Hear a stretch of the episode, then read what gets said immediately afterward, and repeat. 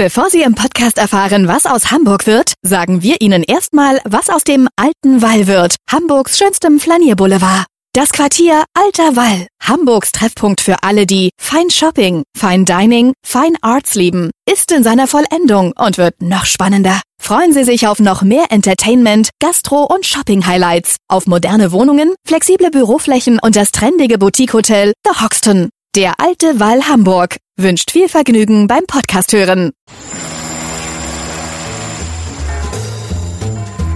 Was wird aus Hamburg? Der Podcast zur Stadtentwicklung.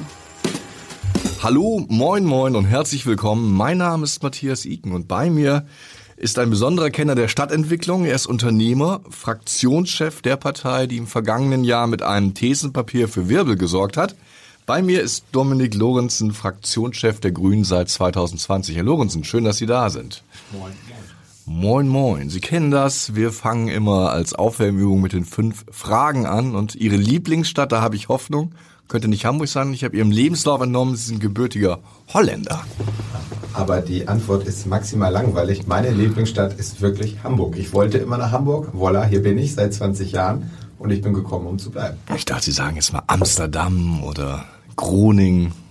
Amsterdam ist eine wunderschöne Stadt. Äh, ich bin in der Nähe von Rotterdam geboren, auch eine wunderschöne Stadt. Übrigens beim Thema Architektur absolute Avantgarde aus meiner Sicht. Wer sich für Stadtentwicklung und Architektur interessiert, muss nach Rotterdam. Äh, die sind sehr mutig. Der Mut, äh, den würde ich mir hier auch manchmal wünschen. Ähm, aber Geschmäcker sind ja unterschiedlich. Ihr Lieblingsstadtteil? Eimsbüttel. ich bin nach Hamburg gekommen und einen ganz kurzen Umweg über Hamm, fand ich auch super nett und seitdem immer irgendwie in Eimsbüttel. Bezirk Eimsbüttel, ein paar Jahre Niendorf und die ganze Ecke da ist meine Hut, meine Heimat. Auch da möchte ich bleiben. Aus Zufall oder aus Überzeugung gleich nach Eimsbüttel? Hm, äh, ein bisschen schlau gemacht bei Freunden, Bekannten, dann nach Eimsbüttel eine tolle Wohnung gefunden, in der Ecke Osterstraße. Und ähm, ja, ist für mich einfach genau der richtige Mix gewesen. Äh, nicht so drüber wie vielleicht andere Stadtteile, aber eine tolle Infrastruktur, tolle Erreichbarkeit und irgendwie, man kann ja auch nicht alles so richtig erklären, Bauchgefühl passt einfach. Ihr Lieblingsplatz, Ihr Lieblingsort in der Hansestadt? Ja, das ist eine richtig schwierige Frage, weil das kommt ja so ein bisschen auf die Stimmung und das Thema an. Aber tatsächlich mag ich die ganze Ecke da, Osterstraße, U-Bahn-Station Osterstraße, quirlige Leben, die Geschäfte da. Man kennt sich dann irgendwann, man kennt die Leute, die in den Läden sind. Man hat so seine ganze Infrastruktur und da fanden die Mendelssohnplatz, der, gut, der Karstadt da ist pottenhässlich, aber irgendwie hat das so seinen eigenen Charme und da fühle ich mich irgendwie wohl. Schwarz-Grün hatte damals die schöne Idee, ein Shared Space, also eine Gemeinschaftsstraße einzurichten als Versuch in der Osterstraße, hat nicht geklappt und ist immer noch weit von der Realisierung entfernt. Ja, ich war zu der Zeit ja dort äh, Kreisvorsitzender, ähm, also unter anderem. Und ich habe das sehr bedauert. Ich glaube, das war ein tolles Konzept. Ich glaube, das würde äh, dort sehr gut funktionieren, wäre angenommen worden. Das, was jetzt umgesetzt wurde, gefällt mir übrigens auch sehr gut. Alle Leute, die ich, oder fast alle, die ich da vor Ort kenne, denen gefällt es auch. Ähm, und das ist ja, sagen wir mal, so ein Shared, Shared Spade Light, könnte man es nennen. Und hat äh, das Quartier auf jeden Fall aufgewertet und hat da die Wegebeziehung und die Aufenthaltsqualität tatsächlich auch verbessert. Ähm, äh, ich hoffe, dass wir das irgendwann nochmal ausprobieren. Ich glaube da an die Mündigkeit der, der Benutzerin und ähm, es ist, die Zeit ist reif für solche Formate. Der Blick nach Holland zeigt ja wieder, mit ein bisschen Mut entdeckt man tolle neue Wege in der Stadt zu leben. Ihr Lieblingsgebäude in der Stadt? Ich muss wieder so richtig langweilig sein, aber ich habe drüber nachgedacht und es ist tatsächlich die Elfi, weil es einfach ein beeindruckendes Gebäude ist. Da, dieser Standort, äh, dieser, dieser Unterbau, dieser alte Hafenspeicher, das da oben drauf gesetzte, wenn man da drin ist, ist es ein, immer wieder Wow-Momente, egal in welcher Ecke man ist. Äh, wenn man davor steht, ist ein Wow-Moment. Äh, die, die, es hat die Stadtsilhouette auf eine tolle Art bereichert. Äh, es ist grandiose Kultur, die dort stattfindet. Ähm, ja, für mich ist das so ein Wow-Ort. So, jetzt langweilen Sie mich bitte nicht, wenn ich Sie frage, welches Haus oder welches Gebäude Sie abreißen mögen. Kommen Sie mir jetzt nicht mit grauer Energie. Ja, das ist ja auch eine richtig knifflige und schwierige Frage, was ich abreißen würde. Ähm, ja, ich würde es mal ein bisschen größer machen. Ich, ich glaube, wir haben mal Orte im, im besten Wollen gebaut, äh, so einen sozialen Wohnraum zu schaffen. Und dabei sind aber aus heutiger Perspektive so Unorte entstanden, diese, diese, diese Plattenbauten. Ich sage jetzt, jetzt bewusst kein Beispiel nennen, weil das auch diffamierend ist, aber wir, wir kennen ja so Orte, wo man so rumfährt und denkt, so ist aber nicht schön. Und da Da würde ich mir wünschen, dass wir die irgendwann mal wegnehmen und für die Menschen dort schöner und neu machen, grüner und ein bisschen äh, architektonisch ansprechender. Ähm, ich glaube, das sind so, so Unorte, die wir heute nicht mehr brauchen. Das war damals gut gedacht, aber heute sind wir einen Schritt weiter und die, die können weg, die können besser für die Leute da vor Ort. Verraten Sie uns einen Unort. Naja, ich fahre immer in, wenn ich in Niendorf losfahre, dann steht da immer Mümmelmannsberg und ich bin ein paar Mal rumgejoggt und dann dachte ich so, oh Mensch, das, das ist aber nicht schön. Also so einfach die Architektur ist nicht schön. Ne? Und da würde ich mir, ich glaube, das geht besser, als sozialen Raum zu gestalten. Ja, da kommen wir vielleicht nachher nochmal drauf. Ich hatte ja in der Anmoderation gesagt, dass das Thesenpapier der Fraktion im vergangenen Mai ähm, durchaus Aufsehen erregt hat. Daran haben sie ja gefordert, mehr Platz für Fußgänger und Fahrradfahrer, mehr Aufenthaltsqualität auf den Plätzen, mehr Kunst, mehr Kultur in der Stadt. Haben sich verschiedene Punkte der Stadt auch rausgesucht. So acht Monate später sind sie mit dem Echo zufrieden und bewegt sich da was? Ja, also ich glaube, Stadtentwicklung ist ja immer inkrementell, die geht in, in winzig kleinen Schritten. Ähm, es sind immer viele Eigentumsrechte äh, betroffen, es sind immer ähm, Menschen in ihren, ihren Lebensmodellen und Lebensweisen betroffen. Es gibt auch einen starken konservativen Reflex, den ich also nicht nur bei Konservativen, auch bei Linken spüre, an Orten auch festzuhalten, sie zu erhalten, Stichwort Sternbrücke. Ähm, und von daher glaube ich, haben wir einen guten Beitrag geleistet zum Diskurs. Zumindest war das meine, meine Wahrnehmung, sowohl in den Medien als auch in den Diskussionen bei uns in der Partei oder mit den sogenannten Stakeholdern. Ähm, und ich würde sagen, ja, das war ein, war ein guter Beitrag. Es war ja nicht so gedacht, dass wir sagen, so dieser Ort hier, diese Zeichnung jetzt macht mal, sondern es sollten ja Ideen sein, wie wir Grüne uns äh, die Stadtentwicklung vorstellen. Und ähm, man sieht, glaube ich, grundsätzlich, dass diese Regierung, da möchte ich jetzt die Sozialdemokraten ausdrücklich mit an Bord nehmen, eine Idee von Stadtentwicklung haben, die in diese Richtung geht. Und wenn ich die Arbeit der Stadtentwicklungsbehörde sehe, wenn ich die Arbeit der Verkehrsbehörde sehe, dann findet genau das statt, dass wir sag mal, von der autogerechten Stadt der 70er, einem Ideal, das damals Leitbild war und auch irgendwie Sinnhaftigkeit hatte. Also man darf ja auch nicht mal alles zurückgehen und sagen, das war alles schlecht. Das hatte ja in dem Moment einen Zweck und einen Sinn und war ein positives Bild der Zukunft. Das ganze Thema Klimawandel, Umweltschutz, Aufenthaltsqualität in Quartieren war, wurde ja ganz anders gesehen. Und ich glaube, die Stadt entwickelt sich konsequent in diese Richtung, die wir dort aufgezeigt haben. Und wir haben für unsere Seite einmal etwas pointierter, klarer gemacht, wo es hingehen soll. Ich glaube, das, das ist, was eine Fraktion, eine Partei leisten soll und kann. Es gibt ja Leute, die sagen, eine Reaktion war, dass die SPD oder der Bürgermeister dann eine Innenstadtkoordinatorin eingestellt hat. Das wäre doch schon mal eine gute Reaktion. Ich habe mich mit der Dame getroffen, eine sehr kluge Frau, guter Austausch. Ich glaube, sie kann auch einen kleinen, wertvollen Beitrag leisten, äh, die Akteure besser zu vernetzen. So dieses, wie nennt man das heute, Stakeholder Management, äh, das ist ja genau was notwendig ist. Ne? Wir haben die Betreiber, die Einzelhändler, wir haben die Leute, die dort Büroflächen haben, wir haben Leute, die dort auch wohnen. Wir haben ganz viele Leute, die sich dort irgendwie bewegen von A nach B, Kunden. Wir haben die Immobilienentwickler und alle haben eine eigene Meinung und die alle zusammenzubringen, ist ja auch eine Kunst. Sie haben ja zum Beispiel vorgeschlagen, im Klöpperhaus, also dem ehemaligen Kaufhofgebäude, eine Markthalle einzurichten. Haben Sie da schon mit Tischman Spire, dem ja das Gebäude gehört, gesprochen? Ja, da gibt es von äh, Regierungsebene tatsächlich auch äh, Dialog und das Beste, wenn man was bewegen will, ist natürlich nicht drüber zu reden. Aber nicht im Podcast, da gelten andere Regeln. Da gelten andere Regeln. Ähm, nee, warten wir mal ab. Das sind ja immer nur Ideen, wie eine Innenstadt sich insgesamt entwickeln kann und dass da ein solche Marktflächen, glaube ich, auch zukunftsfähig sind. Da gibt's äh, einen breiten äh, Konsens drüber. Wo das dann genau entsteht, das äh, das muss nicht da sein, das kann auch irgendwo anders sein. Ich habe auch schon andere Orte gehört, wo das in Frage käme. Das sind ja letztendlich Entscheidungen der Eigentümer, das muss man auch klar sagen. Ne? Stadtentwicklung, eine Stadt selbst, wir haben ja schon das Privileg als Stadtstaat, dass wir Kommune und Bundesland in einem sind. Wir können ja schon viel mehr machen als andere. Äh, da immer, wenn ich mit den Kollegen in Bayern rede oder so, die träumen ja davon. Ähm, und trotzdem sind dem ja richtige Grenzen aufgesetzt, weil am Ende wir ja nur Rahmen setzen und die einzelnen Entscheidungen, was mit einer Immobilie gemacht wird, ja der Eigentümer oder die Eigentümerin trifft. Und das doch gut so.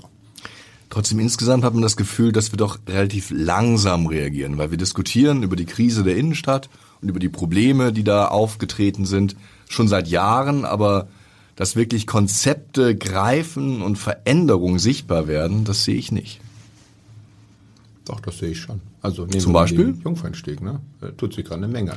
Da haben wir ein bisschen dieses Provisorium gemacht. Wollte ich gerade sagen, das sieht immer noch sehr provisorisch aber, aus. Da ist richtig viel passiert. Also ich würde sagen, unter äh, Rot-Grün in dieser Legislatur hatten wir beim Thema Neugestaltung von Verkehrsräumen einen richtigen Schub. Und das ist ja auch immer äh, Neugestaltung und, und äh, Umgestaltung des öffentlichen Raums insgesamt. Also da arbeiten ja immer Innenbehörde, Stadtentwicklungsbehörde und Verkehrsbehörde eng zusammen. Das, das sind ja keine Themen, die man sich einfach trennen lassen. Das ist ja immer öffentlicher Raum, der irgendwie angefasst wird. So, oder ähm, wenn wir mal diesen ganzen Bereich nehmen, rund um äh, die Burchardstraße, Burchardplatz. So, da ist jetzt der Wettbewerb, klar, das dauert immer Beteiligung. Ist ja auch nicht so, dass jetzt die Handwerker und Bauarbeitenden da irgendwie Schlange stehen. Also auch ein bisschen Fachkräftemangel. Aber da sind jetzt, da, da gehen auch irgendwann die Bauarbeiten los. Also irgendwann, ja. Also Sie sagen es ja schon, das ist ja ganz interessant. ist ja. gerade in Arbeit. Aber die Leute beschweren sich doch immer überall über die Baustellen. Auch im öffentlichen Raum wird doch sehr viel gebaut, auch äh, im Bereich der Innenstadt jetzt schon. Aber gefühlt, also ich stimme Ihnen zu, Fahrradwege, da hat sich Hamburg auf den Weg gemacht. Es ist also nicht zu übersehen, dass da richtig viel passiert. Aber bei baulichen Veränderungen in der Innenstadt, das mag auch alles länger dauern, dauert es. Ja, schauen Sie mal zum Beispiel, bin ich eben im Fahrrad da beim Deutschlandhaus vorbeigefahren, am Gänsemarkt, da passiert was, ne? Das Ding sieht ziemlich spacig aus, mal gucken. So drin mit diesem Innenhof, da wird auch ein bisschen Wohnen passieren, wieder eine kleine Veränderung. Also ich, da können wir jetzt eine lange Liste machen. Also meine Gefühle sind da so, dass da gerade ziemlicher Schub drin ist und man sich immer wieder überlegen muss, dass Stadtentwicklung langsam ist. Immer. Fürchten Sie eigentlich die Eröffnung des Überseequartiers als quasi Konkurrenz zur Innenstadt? Hm. Ja, das ist eine sehr schwierige Frage. Also ich habe das jetzt relativ eng begleitet, ähm, habe mir auch öfter die Baustelle angeschaut. Ist ja ein beeindruckendes Loch gewesen. Jetzt inzwischen füllt sich das Loch mit Stadt. Ähm, wir haben immer den Dialog auch mit dem ähm, äh, zukünftigen Betreiber gesucht, mit Unibail. Ähm, ich bin gespannt, aber ich habe das Gefühl, dass dort verstanden wurde, dass man nicht einfach noch ein Einkaufszentrum braucht, sondern mein Gefühl ist, dass dort eher ein ähm, neuer Stadtteil entsteht mit dem Schwerpunkt äh, Freizeit. Und was ich jetzt so höre, welche Mieterinnen und Mieter gefunden wurden, äh, welche Konzepte durch umgesetzt wurden, welche verkehrlichen Beziehungen wir haben, dann bin ich mal verhalten optimistisch, dass dieser Ort funktionieren wird und dass äh, wir nicht eine zweite Innenstadt aufmachen, sondern dass wir es schaffen, die Innenstadt zu erweitern. Und das ist eine Aufgabe, für die wir, und das sage ich ganz ehrlich, noch keine richtig gute Lösung gefunden haben. Aber wir müssen jetzt sehen, dass diese äh, beiden sag mal, Schwerpunkte der Innenstadt Hafen City und die alles um die Mönckebergstraße zusammenwachsen. Und da haben wir halt dazwischen noch eine ziemliche Schneise historisch geschlagen mit einer sehr breiten Straße. Und diese Schneise zu überwinden, das, das ist eine Herausforderung, wo wir noch keine richtig guten Lösungen haben. Das Ganze hängt natürlich so ein bisschen an dem Thema, gelingt die Verkehrswende und welche verkehrlichen Bedarfe haben wir auf dieser Querverbindung noch? Wie, wie können wir da den Brückenschlag machen? Da ist die Handelskammer mal irgendwann gekommen mit dem Tunnel bauen und so. Das klingt auch super, hätte ich auch gerne. Kostet halt sehr, sehr viel Geld und dauert sehr, sehr lange. Aber die Aufgabe, diese beiden Teile zu einer Innenstadt zu verbinden. Das ist, würde ich jetzt mal sagen, eine Aufgabe der nächsten zwei bis drei Dekaden. Da brauchen wir noch gute Ideen, konkrete Maßnahmen. Ich habe dazu viele Gespräche und Treffen auch schon gehabt. Da gibt's auch schon das ein oder andere, was man machen kann. Ich glaube, das wird in Gang kommen, aber es wird auch ziemlich lange dauern. Das Spannende an Ihrem Papier war ja damals, dass Sie halt nicht nur auf die Innenstadt geschielt haben, sondern auch bewusst ähm, Regionen und Plätze in der gesamten Stadt rausgesucht haben. Ich habe gesehen, die Wandsbecker Chaussee war dabei. Das war der Ort, wo ich meine Sommerwanderung entlang gemacht hat. Und ich muss ganz ehrlich sagen, das hat mich schon relativ erschüttert, weil das natürlich nichts mehr von der Einkaufsstraße hat, die es mal war, sondern es ist wirklich eine Straße, wo nichts mehr passiert. Also was sind da so Ihre Ideen und wie kann man solche ja, Ausfallstraßen, Magistralen, auch teilweise Einkaufsstraßen eines Kiezes wiederbeleben. Genau, ich glaube, der, der erste Schritt ist, dass wir uns erstmal verdeutlichen, was wir damals gemacht haben an vielen Orten, als wir die autogerechte Stadt gebaut haben. Wir haben nämlich äh, Stadtteile, jetzt mit Brachial im Podcast darf man das ja zerstört. Ne? Also gibt es so Überbleibsel wie ich gehe wieder nach Eimsbüttel, kenne mich da einfach besser aus, kann ich es besser beschreiben. Eimsbüttler Marktplatz. Es war so einer meiner Erinnerungen in Hamburg, dass einer meinte, wir treffen uns am Eimsbüttler Marktplatz. Schwer sich das zu treffen. ich da rum. Ich so, wo ist denn dieser Marktplatz? Bis ich irgendwann gecheckt habe, dass das dieser riesige Drehkreisel da ist, der wirklich nichts mehr von einem Marktplatz hat, sondern ein riesiges Verkehrsverteilerkreuz ist, mit in der Mitte einer toten Grünfläche, wo man nicht draufkommt. So ein, ein Unort, ne? Aber der hatte natürlich irgendwie eine verkehrliche Funktion da, wenn man von der Autobahn in die Stadt möchte oder von Eimsbüttel nach Altona oder was weiß ich. Ähm, so, aber der Ort ist weg. Oder wenn man jetzt Siemersplatz nimmt, das ist einfach nur eine fette Kreuzung, die wir auch nochmal richtig teuer umgebaut haben. Da war ich damals auch ziemlich dagegen, ehrlicherweise, weil das So, kam irgendwie ein bisschen. Nicht der ganz große Wurf geworden. Nee, so. Aber kann man drüber streiten. Busbeschleunigung, schönes Thema. Und dass wir einfach sagen, okay, aber jetzt nehmen wir mal so einen Ort wie Lokstedt, der hatte mal so einen Siemersplatz. Kann man auf alten Aufnahmen sich auch mal anschauen, da war mal Leben. Und ich glaube, das ist erstmal die Idee zu sagen, okay, das war damals so, hatte seinen Sinn. Jetzt machen wir Verkehrswende. Wir sind eine Metropolregion, wo wir einen hohen Anteil an ÖPNV umsetzen können. Wir gucken uns vielleicht mal im ersten Schritt ein, zwei Orte in Hamburg raus. Gucken einfach, was geht von den verkehrlichen Beziehungen. Ähm, und da machen wir wieder den Ort draus, der er mal war. Also so ein Zentrum von so einem Stadtteil. Wenn man jetzt den Siemersplatz es hinkriegen würde, das, das müsste man ja alles technisch prüfen, dass man zum Beispiel den Verkehr da unten durchführt. Und da oben entsteht wieder so ein kleiner Platz mit Grünfläche, Café, ein paar Bäumen. Dann hätte man der Lokstedt sein Zentrum wiedergegeben. Man hätte einen richtigen Verbindungsort geschaffen. Ein bisschen mit dem Deckel macht man das ja zum Teil auch, wo, wobei das natürlich jetzt auch sehr langgezogene äh, Verbindungsstücke sind. Ähm, und auch beim Eimsbüttler Marktplatz hatte ich mal als äh, Wahlkreisabgeordneter einfach so Zeichner dran gesetzt. Da haben wir so Zeichnungen gemacht, wie der Ort aussehen könnte. Und da haben wir gar nicht die ganzen Straßen weggenommen, keine Angst. Da haben wir gesagt, okay, wir machen die Verbindung nach Altona, die führen wir so an die Seite rum und da machen wir nur eine Spur weniger und dann machen wir dann einen kleinen Spielplatz drauf, einfach nur rumgemalt, jetzt ohne, ohne Fachexpertise, einfach nur, um so zu zeigen, können wir den Ort denn wieder den Leuten zurückgeben. So, statt den Leuten, die da durchfahren. Und das finde ich eine schöne Idee von, von Stadtentwicklung, die Stadt so ein bisschen wie wiederentdecken, ne? So. Für eine gelungene Stadtentwicklung ist ja in Ihren Augen dann wahrscheinlich die Verkehrswende eine Vorbedingung, oder? Ja, genau. Also wir, wir brauchen die Mobilitätswende nicht nur für den Klimaschutz, sondern wir brauchen die Mobilitätswende vor allen Dingen, wenn wir sozusagen diese Stadt der Zukunft, von der eigentlich alle Planungsbüros auf der Welt naja, nicht träumen, planen. Also die planen, die ist ja egal, wo man hinfährt, dann ist das immer mehr Grünfläche, mehr Fläche für Fußgänger, mehr Aufenthaltsqualitäten, also Bänke oder, oder Spielgeräte.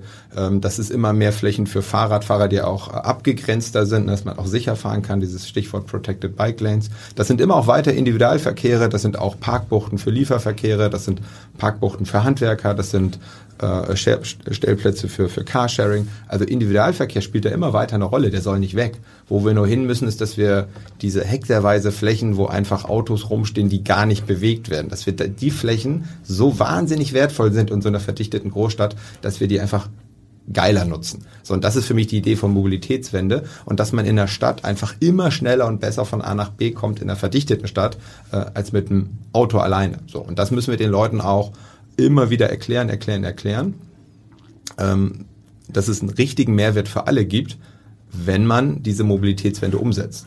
Kleines Beispiel, ich hatte Silvester gefeiert da am Schlump und da ist diese, den Namen von der Straße vergessen, aber es ist eigentlich eine riesen Parkfläche. Und dann habe ich gerade überlegt, ja, aber wenn, wenn das jetzt statt einer Parkfläche ein Park wäre, statt ein Parkplatz eine Parkfläche wäre, dann würde dieses ganze Quartier enorm aufgewertet werden. Und ich glaube, das ist so eine Ecke, da haben wahrscheinlich die Hälfte der Haushalte sowieso kein Pkw mehr. Die würden sich einen Ast freuen. Und die, die da noch einen Pkw haben, wenn da eine Quartiersgarage zur Verfügung steht mit ein paar Plätzen, viele auf Carsharing umstehen, die würden sich auch einen Ast freuen. Das wäre für alle ein Gewinn. Und das müssen wir immer wieder erklären, weil es natürlich da viele Reflexe gibt, äh, daran festzuhalten. Das kann ich auch verstehen. Und es gibt auch ganz viele Bereiche der Stadt, wo es total weiter normal sein wird, mit seinem Pkw zu fahren. Das ist auch in Ordnung. Äh, wir können die Stadt so ein bisschen besser sortieren für die verschiedenen Lebensbedürfnisse und ein wirklich signifikant großer Teil der Menschen in der Stadt will und wird dauerhaft auf einen eigenen Pkw verzichten, weil er ihn schlicht nicht braucht. Und das ist doch wunderbar. Nur derzeit äh, steigt die Zahl der PKWs, die in der Stadt angemeldet sind, noch weiter an. Ja, wie viele PKWs? Also wundert mich auch. Wobei, wie viele PKWs in der Stadt angemeldet sind, ist mir jetzt ehrlich gesagt auch egal, sondern äh, wichtig ist ja, wie ist das Lebensgefühl in der Stadt, wie viel öffentlichen Raum geben wir für Parkplätze, wie oft werden diese Autos bewegt, wie ist der Modalsplit, also wie viele Fahrten werden mit welchem Verkehrsmittel gemacht. Das ist schon ehrlicherweise die wichtigere äh, Maßgabe. Und ich kenne inzwischen echt viele Leute, denen ich es überhaupt nicht zugetraut hätte, die inzwischen alle ihre Wege mit dem Fahrrad machen. Da ist man manchmal ganz baff. Die haben sicherlich noch ein Auto irgendwo stehen, aber sie benutzen es halt nicht. Hätten Sie, als Sie in die Politik gingen, vom guten Jahrzehnt geglaubt, dass die Verkehrswende so an Tempo aufnimmt? Binnen weniger Jahre? Nee, ehrlich gesagt nicht. Ähm, als ich bei den Grünen eingetreten bin, da waren wir ja auch noch... 2009, ne? Oder? Ja, da waren wir im Bereich so irgendwas zwischen 5 und 10 Prozent. Und ganz ehrlich hatte mir auch die Vorstellung gefehlt, dass wir jetzt äh, da stehen, wo wir stehen und äh, ja, irgendwie auch mit maßgeblich äh, gestalten und zweitgrößte Fraktion sind. Das war da alles noch nicht so richtig absehbar und vorstellbar. Ähm, ich habe einfach für mich irgendwann gemerkt, Mensch, das sind so grüne Themen und Inhalte, die mich interessieren. Ich hatte mit den Grünen selbst gar nicht viel am Hut, aber das so inhaltlich passte das. Dann habe ich gesagt, guckst du mal rein. Und dann ist ja so bei Parteien so ein bisschen, wenn du einen kleinen Finger hinhältst, reißen sie dir gleich den Arm ab. So war es bei mir dann auch. Irgendwann sitzt man dann auf der anderen Seite und reißt anderen Leuten am Finger und den Arm ab. Ähm, Nee, und äh, dass wir diese Entwicklung machen und die Stadt sich äh, so verändert und äh, wir da so breite Unterstützung haben, grandios, hätte ich nicht mitgerechnet, freue ich mich drüber. Versuchen wir was draus zu machen. Ich kann mich erinnern, vor 20 Jahren, als ich äh, mal einen Text über Fahrradfahren in Hamburg angeboten hatte, bei meiner damaligen Zeitung, das war die Welt, äh, sagte der Chef, ja, also das ist so randständig das Thema, das interessiert mich nicht. Ja. Das wäre heute, muss man eher die Fahrradfahrer bremsen und sagen, es gibt auch noch Autofahrer in der Stadt die man natürlich auch nicht, wenn sie all älter sind und aufs Auto angewiesen sind, übergehen kann. Exakt. Also es gibt totalen Bedarf für Individualverkehr und der wird weiter bestehen und ähm, da müssen wir einfach ein bisschen aufräumen mit diesen Diffamierungsversuchen des politischen Gegners. Würden wir halt auch so machen, so funktioniert das politische Geschäft. Absolut niemand, der auf grüner Seite gestaltet hat, irgendwie vor, das Autofahren zu verbieten oder sowas, sondern wir wollen eine Politik machen, bei der wir den Modalsplit ändern. Klingt jetzt super technisch, aber heißt einfach so, dass die Stadt so gebaut ist, dass es richtig attraktiv ist, mit dem Fahrrad zu fahren, mit dem ÖPNV zu fahren, dass man auch mit dem Auto fahren kann, aber es nicht so attraktiv ist. So, und man, und das ist, glaube ich, auch die Lüge, wo ich mich auch gerne mit Herr Thering streite und auch gerne über ihn aufrege und andersrum. Man kann halt einen Verkehrsraum nur einmal, also man kann einen Raum, eine Fläche nur einmal verwenden und verteilen. Da gibt es eben einen Zielkonflikt. Und wenn wir äh, irgendwo zehn Parkplätze wegnehmen, dann kann man laut Parkplatzvernichtung rufen, und da kann ich nur noch müde drüber lächeln, aber auf den zehn, äh, auf dieser Fläche dieser zehn Parkplätze kann ich zum Beispiel einen breiteren Fußweg machen, da kann ich eine Grünfläche einrichten, da kann ich ein Spielgerät hinstellen, da kann ich einen Fahrradweg machen. So, und die Fläche zwischen den Häusern gibt's halt nur einmal. Und wir können die Häuser auch nicht zur Seite schieben, die stehen da. Ähm, und dafür stehen wir eben, dass wir das umverteilen, ohne dass wir die Straßen wegnehmen ich meine, äh, das hatte gerade unser Verkehrssenator in seiner Behörde ausrechnen lassen. Wenn ich die Zahlen verdrehe, können wir sie nochmal korrekt nachreichen. Ich glaube, wenn man jetzt 5000 autonome Fahrzeuge in die Stadt bringen würde, die ganze Forschung und Entwicklung dafür läuft ja, also die wirklich die ganze Zeit fahren, dann kann man damit 100.000 Autos ersetzen, die eigentlich nur rumstehen. So, und die Autos stehen ja über 95 Prozent rum.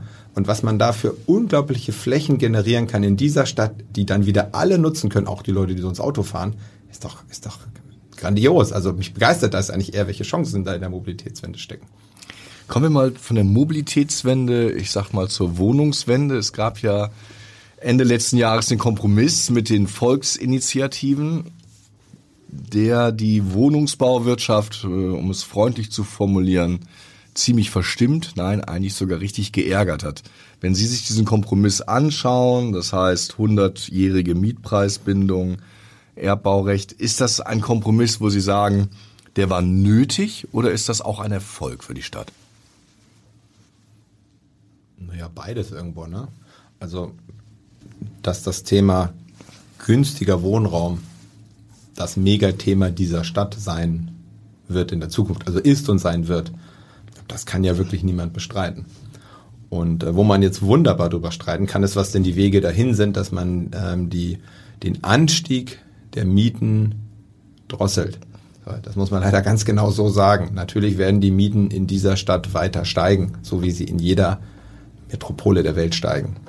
Ähm, wir müssen immer nur gucken, dass sie in einem Verhältnis zu den Einkommen bleiben, das leistbar ist. Und noch viel wichtiger ist, dass wir gucken, dass wir die Leute, die in den ganz normalen Jobs sind, zum Beispiel auch hier für die Stadt arbeiten, mit den normalen Einkommen, auch sich noch Miete leisten können. Und das ist eigentlich das, was mir sozusagen die größte Sorge macht. Äh, Transfergeldempfängerinnen bekommen ja zum Beispiel Wohnraum gestellt, aber was denn mit den Leuten, die den ganzen Tag normale Jobs machen, eine normale Ausbildung, normale Studium gemacht haben und am Ende sehen, dass sie davon eine normale Miete gar nicht bezahlen können. Und ich glaube, eine Stadt, die das nicht schafft, diesen Wohnraum für die, äh, ja, für den, den Otto Normalverbraucher, wenn man den bemüht, ne? so die ganz normale Mittelschicht bereitzustellen. Das ist eine Stadt, die sozial scheitern wird.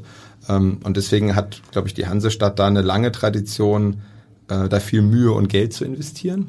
Und äh, da muss ich auch Vorgänger, Senate, auch ohne grüne Beteiligung ausdrücklich loben. Da war man oft sehr konservativ, egal welche Parteien gerade am Ruder waren, und hat gewisse Dinge einfach nicht aus der Hand gegeben, hat gewisse Flächen nicht aus der Hand gegeben, hat äh, einen gewissen Wohnungsbestand nicht aus der Hand gegeben. Und das führt dazu, dass die Mieten ja verdammt hoch sind, aber im Vergleich zu anderen äh, äh, Metropolen eben immer noch ganz gut sind. Und ich mache mir dann immer ein bisschen eher Sorgen um die Spitzenmieten, ja, weil wir haben die Durchschnittsmieten, aber niemand zahlt eine Durchschnittsmiete.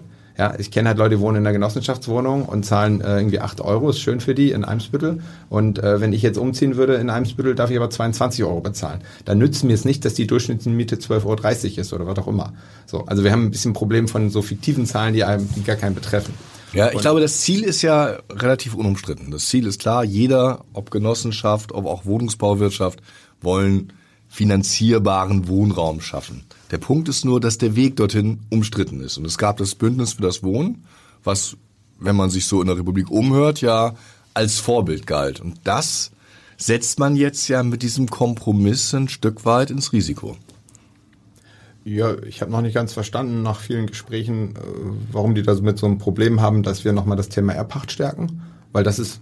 Weil es die Finanzierung erschwert. Ich habe ein bisschen weit ausgeholt, aber letztendlich geht es ja darum, dass wir eine sehr, sehr langfristige Stadtentwicklungspolitik machen und versuchen, Grundstücke in der Hand zu behalten. Ähm, dass das die äh, Finanzierung, Umsetzbarkeit für die, die Bauträger und Betreiber ein bisschen komplizierter und schwieriger macht, haben wir verstanden. Aber da, da haben wir ja auch ziemlich nachgesteuert, äh, unser Finanzsenator, dass es dann trotzdem geht. Mein Stand der Dinge, dass das auch gelingen wird. Ich hoffe, das ist so. Ähm, und ansonsten, glaube ich, haben wir für den Thema, was bauen wir auf öffentlichen Flächen, unser Hauptproblem ist doch, diese Flächen zu identifizieren und zu entwickeln. Das ist doch unser Problem. Ob wir, wie lange wir die Bindung dann machen, hat doch nichts damit zu tun, ob wir jetzt beim Bündnis fürs Wohnen unsere Zielzahlen erreichen. Also ich würde sagen, wartet doch mal ab, Leute. Lasst uns das zusammen irgendwie hinbekommen und vor allen Dingen dafür sorgen, dass wir diese, diese Mengen an geförderten Wohnungen überhaupt erreichen. Und dass die dann länger in der Förderung sind, das kann doch jetzt kein Problem sein. Also ich finde, diese Kritik ist etwas voreilig. Man sollte sich das erstmal anschauen, mit uns gestalten. Und das wird ja auch die Aufgabe der neuen Stadtentwicklungssenatorin sein, die eine gute Kommunikatorin ist und das sicherlich hinbekommen wird. Obwohl es hat ja jetzt Gesetzeskraft, ne? Das, was man mit der Volksini ausgehandelt hat. Also es ist so. ein bisschen mehr als wir gucken mal, sondern wir also müssen wir in der Bürgerschaft haben das beschlossen. Am ja. Ende ein Beschluss dieser Bürgerschaft dieser parlamentarischen Mehrheiten, die wir heute haben. Und ich glaube, dass es langfristig eine richtige Entscheidung ist und dass mittelfristig die Herausforderung in Wirklichkeit ist, diese Flächen zu finden und zu entwickeln. Und deswegen glaube ich auch nicht, dass es, äh, wir am Ende ein Riesenproblem mit dem Bündnis für den für das Wohnen bekommen, weil wir dieses Gesetz beschlossen haben, sondern wir bekommen ein Problem, wenn wir die Flächen nicht äh, herbekommen. Weil natürlich, das sind ja, also im Bündnis für das Wohnen sind ja wieder sehr unterschiedliche Akteure mit unterschiedlichen äh, äh, Interessen, ehrlicherweise. Und äh, die private Wohnungswirtschaft, die hat natürlich äh, vor allen Dingen das Interesse, überhaupt Flächen zu haben, die sie bebauen kann. Also da geht es zum Beispiel auch um die Ausstattung der Bezirksämter mit Personal, dass die Genehmigungsverfahren in Gang kommen und so weiter und so fort. Also es ist ja ein ziemliches Potpourri an Themen, das da mhm. drin mitschwimmt. Aber macht Sie das sich äh, argwöhnisch, wenn jetzt Unternehmer sagen, dann gehen wir lieber nach Pinneberg oder nach Norderstedt? Da haben wir weniger Ärger als jetzt in Hamburg? Nö, das ist Säbelrasseln, da mache ich mir keine Sorgen. Und dass die, dass die Genossenschaften so kritisch sind, ich meine, das sind ja nur nicht gerade die, die jetzt äh, total renditefixiert unterwegs sind. Das äh, war ja relativ deutlich das Echo der Genossenschaften gegen diesen Kompromiss. Ja, warten wir doch mal ab. Ich, äh, das, das Thema, also für die ist ja das Thema Erbpacht das Entscheidende. Sie würden gerne die Flächen lieber erwerben, dann kriegen sie die Finanzierung genau. günstiger und, und das ist ja auch löblich, äh, Genossenschaften haben einen extrem langen Horizont, in dem sie denken und handeln. Das ist ja das Tolle an denen. Und für die ist natürlich dieser Gedanke, dass sie die, die Flächen gar nicht kaufen und den Bestand halten können, sondern nur sozusagen mieten, äh, irgendwie nicht so attraktiv. Gleichzeitig ähm, hat die Stadt aber ja immer wieder gezeigt in der Vergangenheit, auch bei Erbpachtverträgen, die auslaufen, dass man sie frühzeitig verlängern kann, aber dann steigen eben die ähm, logischerweise die Erbpachtzinsen. Und am Ende ist das doch auch wieder so ein kleiner Verteilungskampf, der dann stattfindet, weil natürlich eine Genossenschaft logischerweise diesen Mehrwert der, ja, der, der, also den Wertzuwachs gerne auch für die eigenen Genossinnen und Genossen äh, realisieren möchte. Und wir als Stadt möchten natürlich aber auch, dass die, die wir als Stadtgemeinschaft äh, daran partizipieren. Das machen wir ja nicht, um in 100 Jahren irgendwie, das machen wir ja für, für die Stadtgesellschaft. So, das, hat, das ist ja eine gute Idee. Kritiker sagen ja, das ist ein bisschen der Weg zurück in die 60er. Wir haben nämlich vorhin drüber gesprochen, über die großen Wohnsilos, dass man aufgrund der Zahlen, die man sich selber zum Ziel setzt, dann also richtig wieder Massenbau macht. Können Sie das ausschließen? Ich kenne ja nicht die Senate der Zukunft, deswegen bin ich mit dem Ausschließen mal ein bisschen vorsichtig. Und wie so die politischen Entwicklungen der Zeitgeist sich entwickeln, kann auch keiner sagen. Also ausschließen tue ich immer erstmal gar nichts.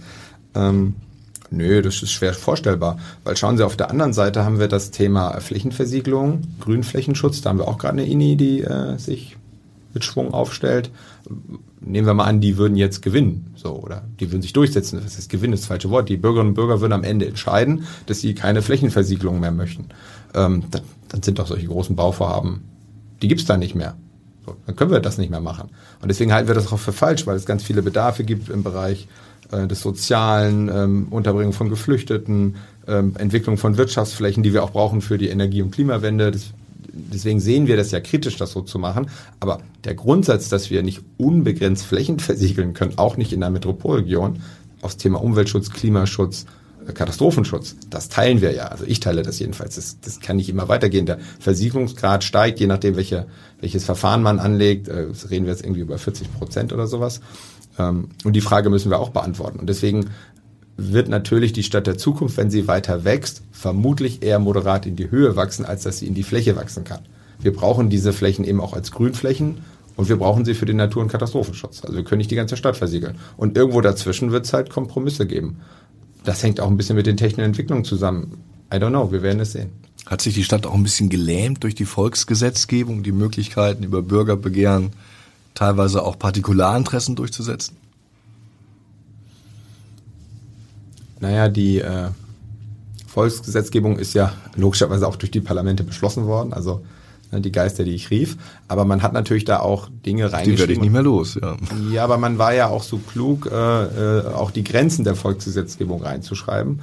Und äh, das führt ja eben auch dazu, dass viele Volksinitiativen inzwischen am Verfassungsgericht äh, scheitern. Und das ist nur meine Aufforderung äh, sozusagen an, an die Menschen, die Volksgesetzgebung nutzen wollen, tut das, weil dafür haben wir es eingerichtet. Das ist sozusagen nicht gegen uns, sondern es ist für uns, also auch für die Politik, für die Menschen. Sonst hätte, hätten wir es ja nicht beschließen wollen. Wir wollen ja Volksgesetzgebung. Wir wollen ja, dass die Bevölkerung sich beteiligt mit Initiativen. Aber schaut noch mal ein bisschen besser, was der Rahmen ist, in dem ihr das machen könnt.